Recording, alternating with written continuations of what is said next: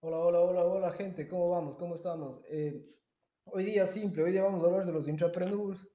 Eh, en Minervo se había publicado eh, que básicamente que los intrapreneurs son como el trabajador del futuro y tal vez mucha gente no ha tenido la oportunidad de escuchar qué es esto de los intrapreneurs o sí, obviamente ya desde de, de por sí la palabra viene derivada de una palabra en inglés que para nosotros sería como el, el- un intraemprendedor o algo por el estilo pero digamos que hemos decidido generar este, este podcast para que quede un poco más claro de, de esto. Obviamente el, eh, la idea es de que eh, seas una empresa o como todo, ¿no? Lo que hacemos, sea toda una empresa o sea, seas un, un, un freelancer, un, un, trabajador, un empleado, eh, igual esto, este, este tipo de, de, cosas de las cuales vamos a hablar te van a servir para poder de una u otra forma como acoplar de mejor manera los procesos o las situaciones que tienes planificadas hacer.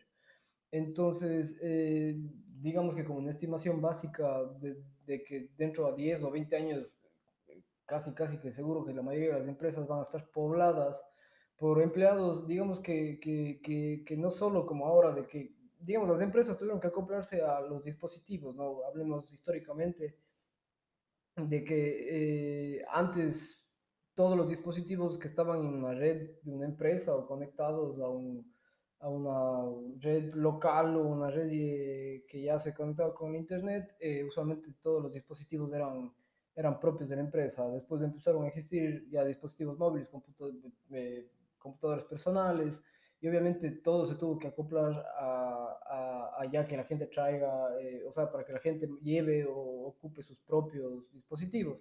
Entonces, además de que esto ya se logró acoplar, ya más o menos ahora ya no es ningún problema y más bien de, hasta se, por cierta forma se alienta a que los, la gente traiga su, propio, su propio dispositivo, eh, ahora lo, la idea sería de que también eh, acoplar esto, pero a ideas de negocio, ¿no? Que traigan sus propias ideas, sus propias prácticas de trabajo, de innovación, eh, y hasta en hipotéticos casos u, u, su propio como grupo o, o, o sí, o, incluso un grupo de personas que, que puede que no estén afiliadas a empresas, pero que pueden que de alguna manera eh, ayuden en, en algún tipo de proceso.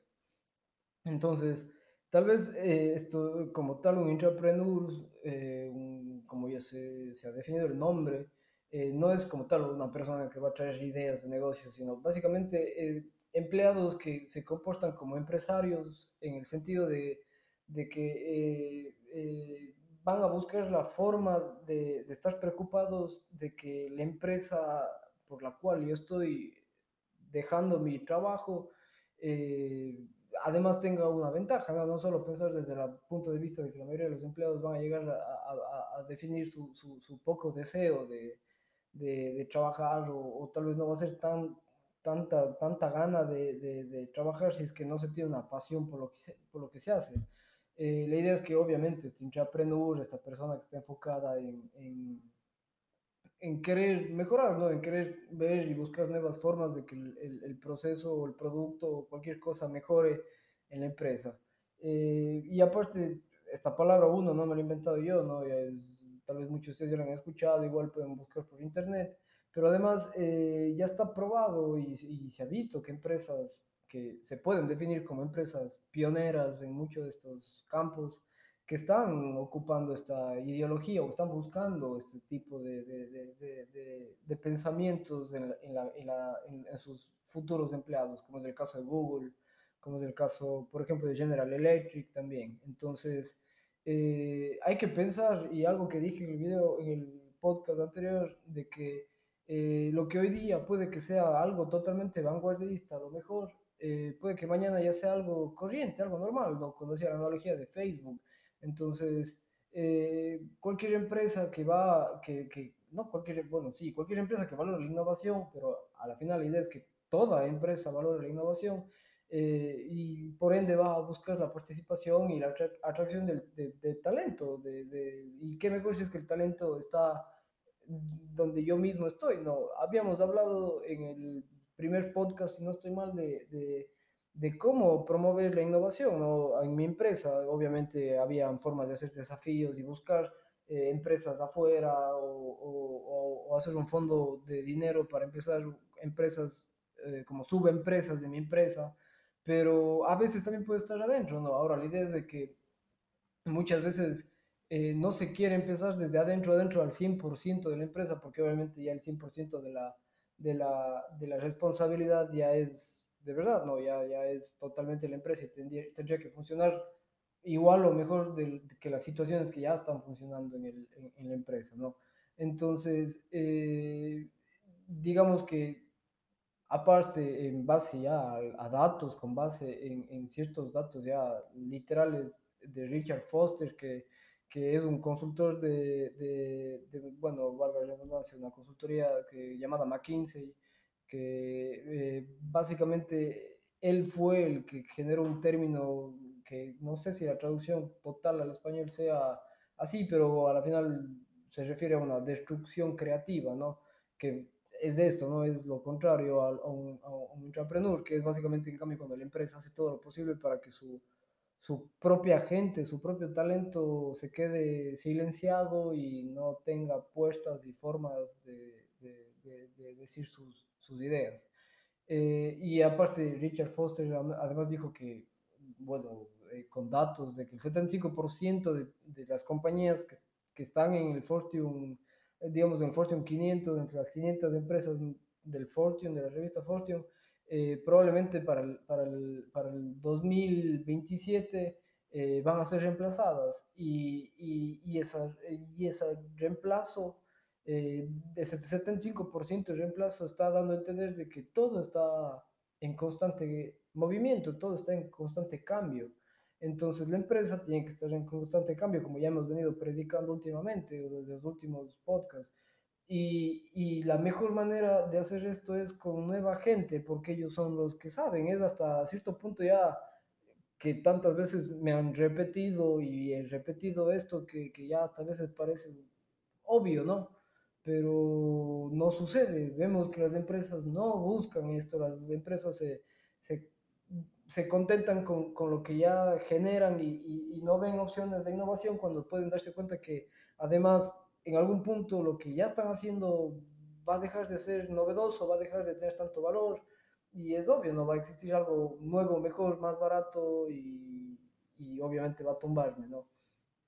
Entonces, eh, en las industrias, en, en, muchísimas de las industrias, en las que sean prácticamente, eh, hay muchas empresas que, que, que, que, como las definimos como las empresas tradicionales o las empresas que ya están establecidas, eh, que han empezado a recibir desafíos de empresas nuevas, de startups, que empezaron siendo startups y que ahora ya podemos ver que son literalmente empresas multinacionales. Eh, el caso, uno de los casos más populares, obviamente, es Uber en el sector del transporte, que es totalmente una industria que antes nadie más estaba, o sea, en cada país se tenía su sector que estaba enfocado en el transporte público, y, ese, y, y, ya, y ya estaba, ¿no? Llegó Uber y cambió todo, cambió literalmente todo. Eh, Spotify en lo que es música, o oh, es obvio que cambió también cómo la industria se estaba manejando. Ahora prácticamente creo que nadie compra CDs, eh, no sé si ni siquiera se siguen produciendo.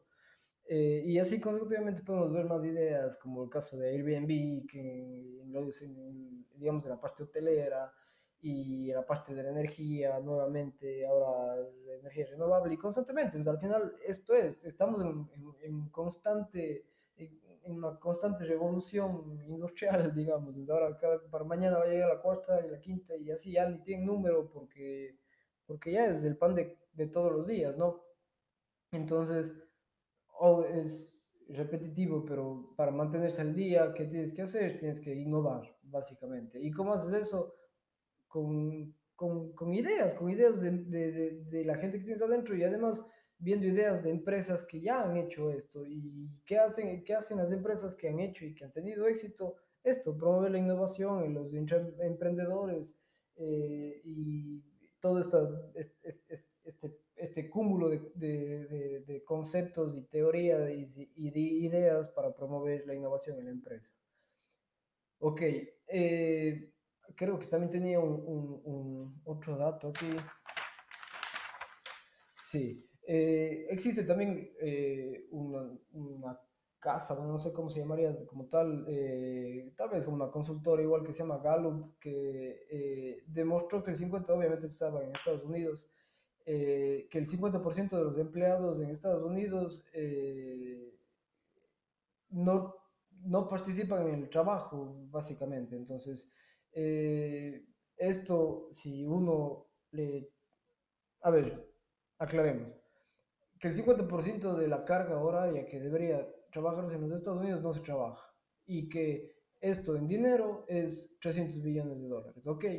Entonces, del, este dato, ¿de qué sirve? Obviamente, al mismo tiempo, eh, la idea es de que el, si es que el 50% no está eh, haciendo, no está trabajando la carga horaria que debía, o el 50% de la carga horaria no se está dando, es porque la gente no está haciendo lo que quiere.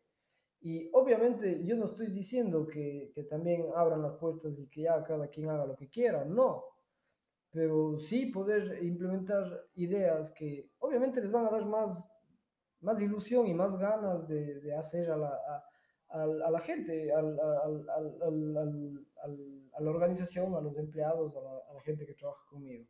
Entonces, con el fin de atraer el talento y, y mantenerlos comprometidos, hay que estar, tenerles de alguna forma como eh, de que sepan que, que, queremos conocer más de sus, de sus capacidades y, y, de, y, que su contribución puede ser aún más grande, ¿no? Que sepan que son importantes. Un intrapreneur ya por ende viene preseteado esto, ¿no? Un intrapreneur va a venir y él ya va a saber de que, ok, aquí yo voy a llegar, no es que me van a decir, siéntate y tienes que hacer esto el resto de tus 10 años de vida, de vida laboral en esta empresa.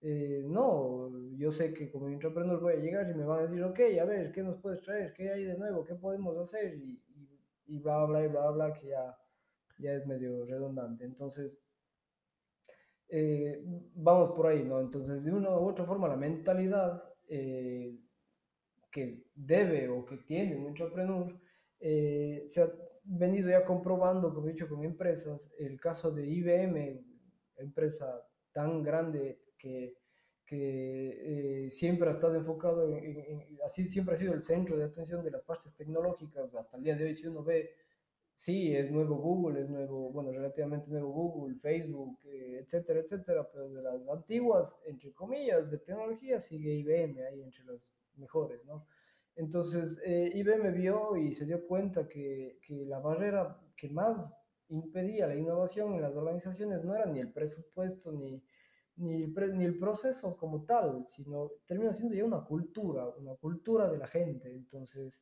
eh, las organizaciones que, que tienen que pasar por una cultura de cumplimiento y control y todo, es un problema, es cuando más bien se busca una cultura más autónoma, donde que todo sea más autónomo, ¿no? Entonces, la mentalidad del intrapreneur va a terminar de una forma más organizacional, pero caracterizada por un nivel de agilidad no tan centralizado, no tan enfocado en, en que alguien primero me tiene que aprobar algo. Bueno, sí, tal vez de cierta forma sí, pero, pero que, que, que, que no se tenga una, un, una central para planificar las cosas. Más bien dicho, un, un objetivo a largo plazo, en, en, tener un objetivo a largo plazo en lugar de un objetivo de, de ganancia a corto plazo. Entonces, eh, la organización del futuro eh, en, como tal eh, puede representarse como una, una, red que es abierta, que es fluida, que significativamente es diferente a, a, a, la, a la, estructura estática que, que, que se tiene el, el, día de hoy, ¿no?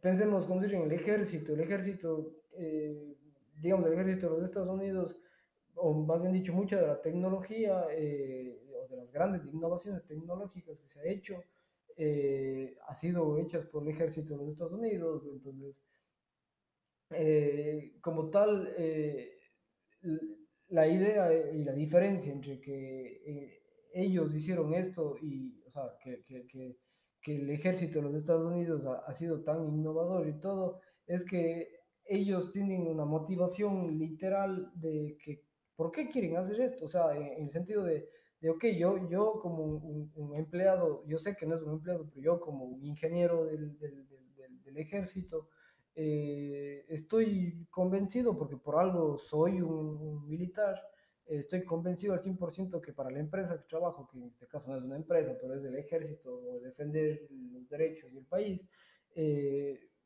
estoy convencido. Y lo mejor de todo es que el ejército como entidad está totalmente abierta a la, a, ok, innoven, vean, busquen, busquemos soluciones para, para en este punto sería eh, tener una mejor organización eh, como, como, como, como, como ejército, ok. Entonces, hay que ponerse a pensar también que hay aspectos críticos para que, que generan dificultad cuando se quiere gestionar, se quiere generar esta cultura, digamos, eh, eh, un punto que ya hemos hablado como es el fracaso, las fallas, eh, la idea es levantarse rápido, ¿no? Tata, no sé si, si, si tiene conocimiento de la empresa Tata, que es un, conglomerado indio enorme de, automóviles, eh, supongo que también tienen ya, eh, digamos, buses y, auto, ya, eh, diferentes tipos de automóviles. Ellos están adjudicando proyectos de innovación que fallan con el fin de, de, de, crear una cultura que acepte a las fallas. O sea, están fallando a propósito prácticamente. Entonces, eh, de esta forma, los 500 mil empleados que tienen eh, van a empezar a darse cuenta, a aprender de las fallas. Entonces, aquí básicamente lo que quiero que, que, que vean de este caso de Tata es de que sí, es importantísimo eh, darse cuenta de cómo levantarse a la, a, ante la falla. Y no es simplemente el hecho de, ok, no, levantarme triste. No, no es eso, es de, de, de, de cómo procesar todo ese feedback que, que automáticamente se recibe al fallar. Entonces, eh, en base a ese feedback, se pueden mejorar proyectos, procesos, se pueden mejorar muchísimas cosas, ¿no? Entonces, básicamente este es un, este es un, un, un pequeño ejemplo que les quería dar. De ahí, eh, para que este intrapreneur, este, bueno, no quiero decirlo en español porque no sé ni siquiera si pueda, pero este, esta idea del, del intrapreneur eh, es que eh, la organización debe crear las condiciones adecuadas eh, para que ellos puedan hacer lo que se vea innovativo, ¿ok? Eh, de una manera ya como académica, como ya no de una manera empresarial, como ven dando los casos de IBM, de Google, de Tata, eh, ya de un, de, un, de un, estudio, un, sí, una investigación ya académica del MIT, un profesor eh, llamado Pierre Azoulay eh, descubrió que los mecanismos eh, existentes de financiación eh, que, digamos, toleran el fracaso temprano, eh, van a premiar el éxito a largo plazo, ¿no? Y van a dar, por ende, una libertad para experimentar eh, y estos dieron más resultados, es decir, eh, financiaron eh, situaciones que por más que, que habían fracaso, eh, se reponían al fracaso y, y, luego demostraron que sí y que, y que como resultado dieron éxitos. Ahora, obviamente, este, este, este, este, este, esta sobreposición a este fracaso no fue simplemente hecho, ok, ya pongámonos más fuertes y contentos, no, sino fue, ok, ahora cómo fallamos, qué tenemos que mejorar, qué, tenemos, qué mecanismos tenemos que hacer para, para, para revertir lo que hicimos mal, qué hicimos mal, eh, y buscar todo, todo, todo lo que, lo, que, lo que pasó, pero dándole una libertad para que experimenten las soluciones, de que las soluciones no estén escritas en una hoja, que las soluciones sean, si es que alguien dice, mira, oye, se me ocurre que la solución pueda esta, que sea una solución estúpida, puede servir, ¿ok? Entonces, es eso, ¿no? La idea es que esto esté en todas partes, de la parte empresarial, en la empresa, en todo lado, ¿no? Eh, las personas no tienen que esperar digamos que las organizaciones creen las condiciones para, el, para este entrepreneur, porque es poco difícil, ¿no?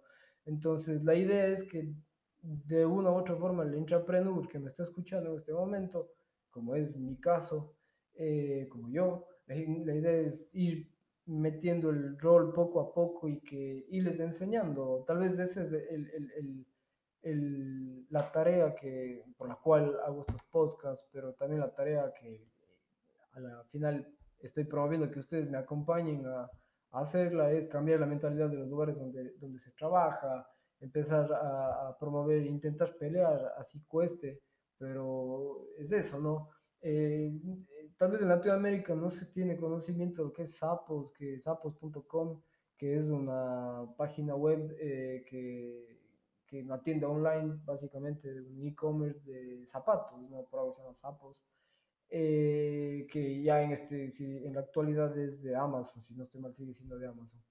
Eh, entonces, eh, a diferencia de, de, de, los típicos centros que la gente llamaba y donde que digamos tenías uno un, escritorio, eh, lo que a la final eh, eso generaba una, un, una, bastante desconexión a la gente, estoy hablando en caso de Sapos. Sapos terminó ofreciendo a los agentes de servicio, a la gente que, que tenía que atender al cliente, eh, una autonomía total, ¿no? Entonces ellos podían ayudar a los clientes de la pos posible, de la mejor manera posible que a ellos se les ocurría, que no tenían tiempos, no tenían que seguir un guion, no tenían que controlar nada. Eh, no era el típico cuando uno llama una atención al cliente de cualquier tipo de servicio, eh, es un proceso que hasta que parece, uno no sabe si está hablando con una persona o es una grabación, cuando es buenos días, usted ha llamado, cosas así, ¿no? En, este caso Sapos dijo, no, ustedes solucionen innovativamente su, las, las, las, lo que quieran, y, o sea, lo que crean que es más conveniente y fue un éxito. Eh, entonces, de esta forma, eh, Sapos prácticamente con, todo el tiempo superaba eh, a, las, a, las, a las mejores compañías de los Estados Unidos en cuanto a servicio al cliente, ¿no? Entonces, los empleados de Sapos eran felices y los clientes de Sapos eran felices. Entonces, eh, creo que hay muchos casos que demuestran que esto es válido, ¿no?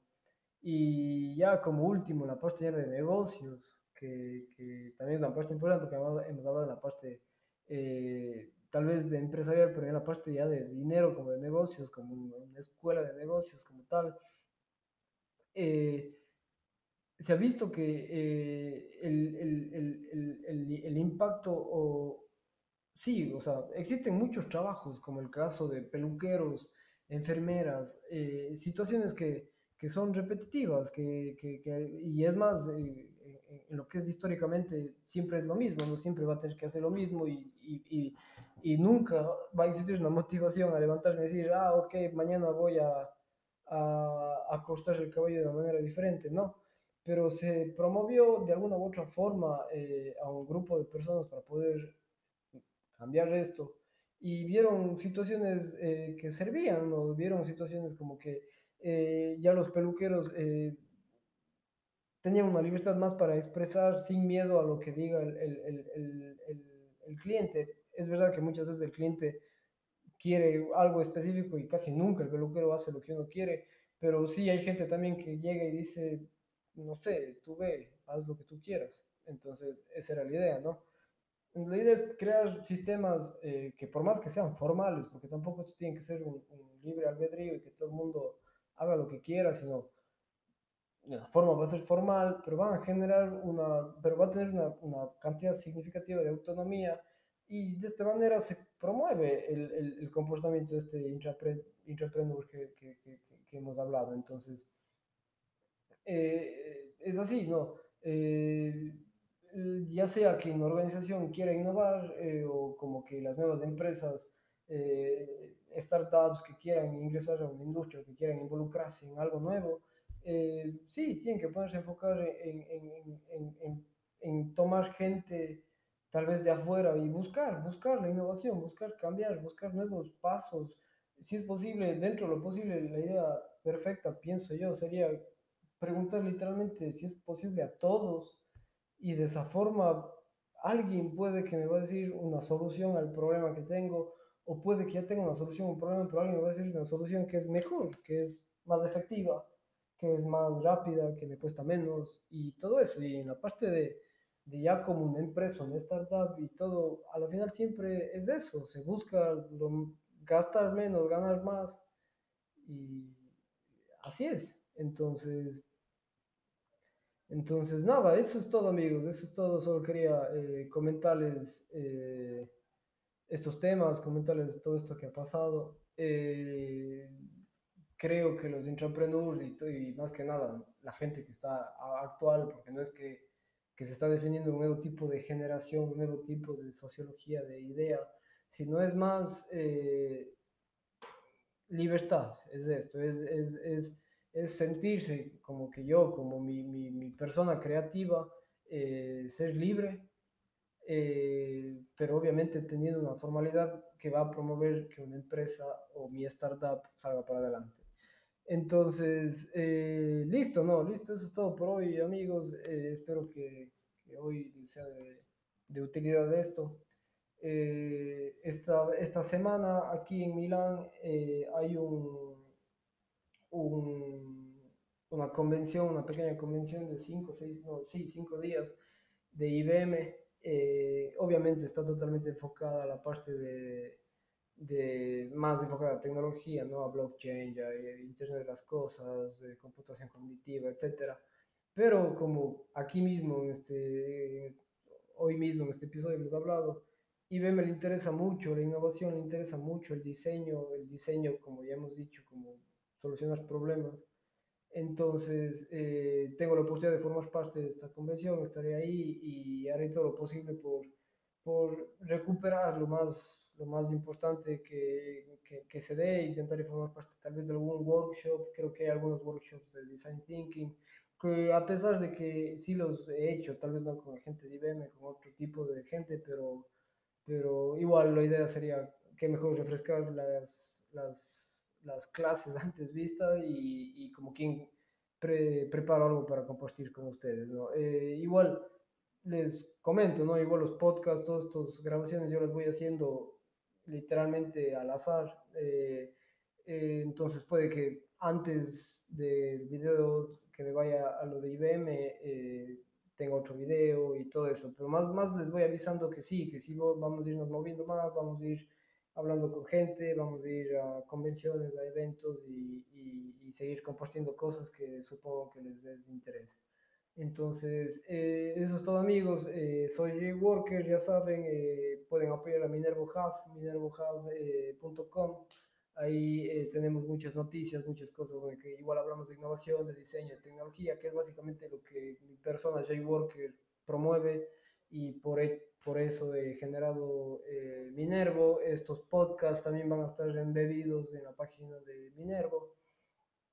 Y igual como Jay Worker, como yo, eh, ya saben, en mi Instagram, en, me pueden buscar en Instagram, en Twitter, eh, en Codep, en, en Behance, como Jay Worker. Es fácil de encontrarme. Eh, es más, en Google solo ponen, ponen Jay y ya van a encontrar casi toda mi información en, en la primera página de Google. Entonces, eh, muchas gracias, es un placer para mí, como he dicho, siempre estar aquí y les mando un abrazo a, todo, a todos ustedes.